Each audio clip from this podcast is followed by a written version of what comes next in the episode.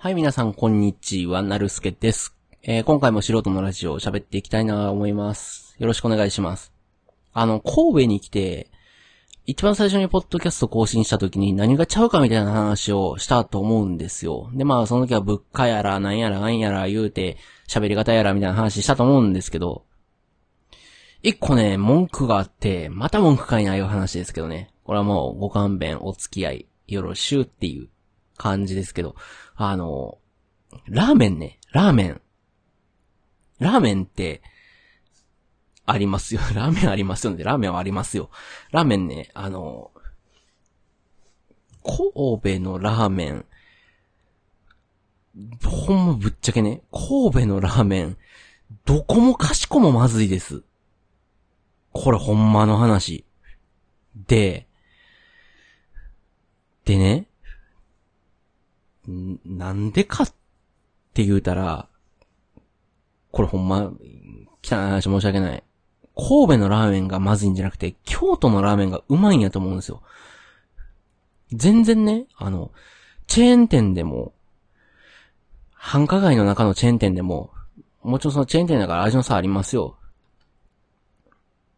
で、時間帯によっても作る人によってもちゃうやろうし、そんなもんやと思うよチェチェーン店なんて。そ、そらそうやわ思うんですけど、もうちゃう、やっぱりその、神戸の混んでるチェーン店と、京都の混んでるチェーン店で同じチェーン食うても、京都のラーメンの方がうまいんですよね。で、これ確実にうまいです。これも、確実にうまいと思います。で、神戸の方をね、聞いてくださってる方で、神戸の方おると思うんですけど、これはね、認めてほしい。な、何を？っていう話。認めてほしい。何を？神戸のラーメンはほんまになんか、うまいって言われてる店行っても、全然うまないんですよね。これ、口に合わへんとかじゃなくて、そもそもの、なんやろ、旨味とか、麺に対する、麺に対する、な、な、何が？何に？誰がっていう。店主が、麺、店主が麺に対してる情熱が足りひん。なんで？わからへんけど。あの、なんでしょうね。そのスープの味の深みからその麺のなんか、食感やらなんやら、感やら全部です。もう何がまずいとかじゃなくて、もう全部、全部、京都の方がうまい。で、そらそうや思うんですよ。それは当たり前の話で、なんでかって言ったら京都の方がラーメン多いと思うんですよね。京都って何やかんやで、パン屋とラーメン屋が多いんですよ。で、パンもラーメンもうまいんですよね。だからやと思います。普通に。ただ、なんやろ、競合、競合区っていうのかな競合の場所になっとるから、激戦区みたいな。京都ラーメン激戦区みたいな感じになっとるから、それは京都のラーメンうまいみたいなね。うん。言うたら東京も同じことが起きてるはずなんですよ。東京なんて言うたら人多いじゃないですか。で、いろんな人おって、出店する人多いでしょ、やっぱり。東京で、俺は東京で一発狙うぜ、みたいな人が、い立ち替わり、入れ替わり立ち替わり、いろんな店出して、ムサラーメンもそうやし、なんかフランス料理やら、そんな、ね、高めの料理やら、ほんま、おでんやから、なんや、何やから、みたいな、食べ物やいっぱいレストラン出しとると思うんですけど、話聞いてる限り、ほとんどすぐ潰れてるんですよ。言うたらね。なんか、ラジオ、TBS ラジオとか聞いても、ここら辺移り変わり早いみたいな話してる人おる、割とちょこちょこ聞くんですよね。ああ、ほんそうなのやろな、思って。テレビ番組とかでもなんか、ね、ここら辺は何々激戦区ですから、言うて。ほんなんか工事中の店あったりとか、あの店潰れたみたいな。やっぱり、売れへん、言うたら、ありていに言うたら、あの、美味しくない料理屋は潰れるんですよね。そのマーケティングが下手とかありますけど、まあ、ありていに言うたら美味しくない料理屋は潰れるんです。という逆逆に言ったら、美味しい料理屋が残るいうことですよね。で、これダーウィンの進化論的にね、これも知的なところ見せていかんとね、僕もね。これはダーウィンの進化論的に言うと 言うとね、あの、美味しくない料理屋が潰れるということは、美味しい料理屋がさらに美味しくなるってことなんですよ。これどういうことかっていうと、美味しくない料理屋は、まあ、潰れていきますよね。美味しくない料理屋潰れていくってことは、味が0.5の料理屋が潰れるってことは、味1の料理屋が残るってことですよ。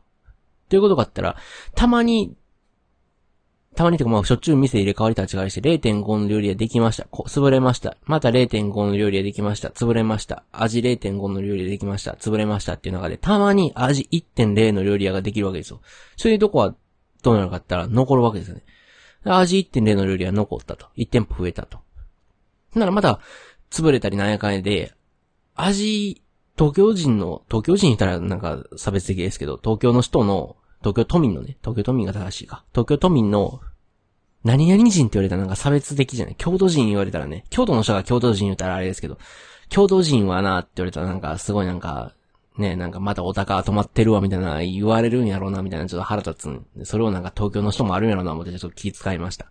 どうでもええ話。で、東京、東京都民の人は、その、舌超えると思うんですよね、やっぱりね。なことで何、何が起きるか言ったら、味0.5の店が淘汰されて、味1.0の店だけになるんですよ。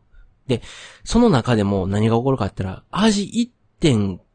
え、ごめんなさい。味1点、味0.5の店が潰れて、味1.0の店だけになるんですよね。で、その中で何が起こるかって言ったら、味1.0の店の中から味1.5の店ができたとしたら、そこも大入れなんですよね。客増えるでしょ。ほな、隣の、隣近所の味1.0の店は潰れますわな。どんどん潰れる潰れる。どんどん潰れる。今度は、味0.5の店が潰れてたのが、味1.0の店が潰れる時代になるんですよ。ほな、何かいて新しい店増えるでしょ。で、料理のノウハウもできる。今こんな流行りがあるっていうので、できる店もどんどん味ようなっていくんですよね。ほな、何かいて味1.0の店が潰れて、どんどん味1.5の店になっていくんですよ。ほな、次何が起きるかって言ったら、まあ、簡単な話。味1.5の店の中から、突如として、味2.0の店ができるわけですわ。ほな、同じですよ。周りの1.5が潰れて、2.0になって。これが、まあ、めちゃめちゃ簡単に言うた。めちゃめちゃ簡単に言うて、ちょっと間違いも含んでる。まあ、デフォルメされたんでごめんなさいっていうようなダーウィンの進化論の話ですよ。言うたらね。ダメな答えが潰れていって、普通、それが全部普通になると。普通になったらどうなるかっていうと、たまに突然変異でいいやつができる。キリンの首でもそうですわ。キリンの首も最初ね、話どんどん逸れていくね。キリンの首も最初は短かったと。ほなどうなったか。さらに短いキリンはみんな上の葉っぱが食われへんから死んでったほな、首の長さが50センチのキリンだけが残ったと。それキリンか言われたら話ちゃいますけど。首50センチの元キリンが、キリンの先祖が残ったと。その中から首60センチの個体ができたと。たまに突然変異で。60センチのやつでちょっと上の葉っぱも食えるじゃないですか。ほなそれ生き延びますよね。そいつが子供産んだらどうなるか。子供の首60センチになりました。そいつらまた生き延びます。50センチのやつ、餌食えへんようになります。50センチのキリン全部死にます。60センチに統一されました。ほんな同じことです。次70センチになって、80センチになって。で、今あの首、キリンの首の長さになっとると。いうわけです。めっちゃ簡単に言ったら。それと同じことが、激戦区の料理屋にも起きるやろと。普通に考えて起きるやろと。まあもちろん他の要素はありますけどね。マーケティングやなんやら、かんやら。で、それがあるから、その京都のラーメン屋が多いから、京都のラーメン屋がうまなんのは普通や思うんですよ。で、東京の料理がうまいのも、それは普通や、と思うんですよね。それ東京の料理まずかったらどないやねんって話じゃないですか。その分高いですけどね。なんか言いたいことを言うてスッキリした。だから、何が言いたいかって言ったら、京都のラーメン、京都のラーメンはうまい。で、神戸のラーメンはまずい。終わり。で、神戸のうまいラーメン屋を教えてほしい。誰にそれはわかんないけど。まあね、あの、なんやろ。まあ、天一も京都ですからね。天一がうまいかどうかは別にして、それは激戦区の中から、その、なんやろ、大量生産して、ある程度の品質のラーメンがいっぱい作れるようになるっていう意味では、やっぱり激戦区の方が有利なわけですよ。有利っていうか、まあ、出てくるってわけですよね。全体から見ればね。それが天一になったっていうだけの話なんですけど。まあ、そうやね。だからこれね、ほんま、なんやろ。その神戸があかんとかそういう話じゃなくて、京都とかで、普通になんか外で、なんか手羽先とか食うじゃないですか。味噌カツとかね。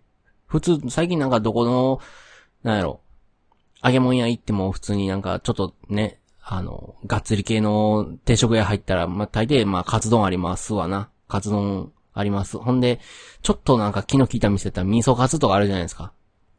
ソースカツ丼とかね。それ食べるじゃないですか。まあまあうまいな思うんですよ。で、思うんですよね。これ、ここで食うてこのうまさやったら、激戦区の名古屋はどんだけうまいんやって話なんですよ。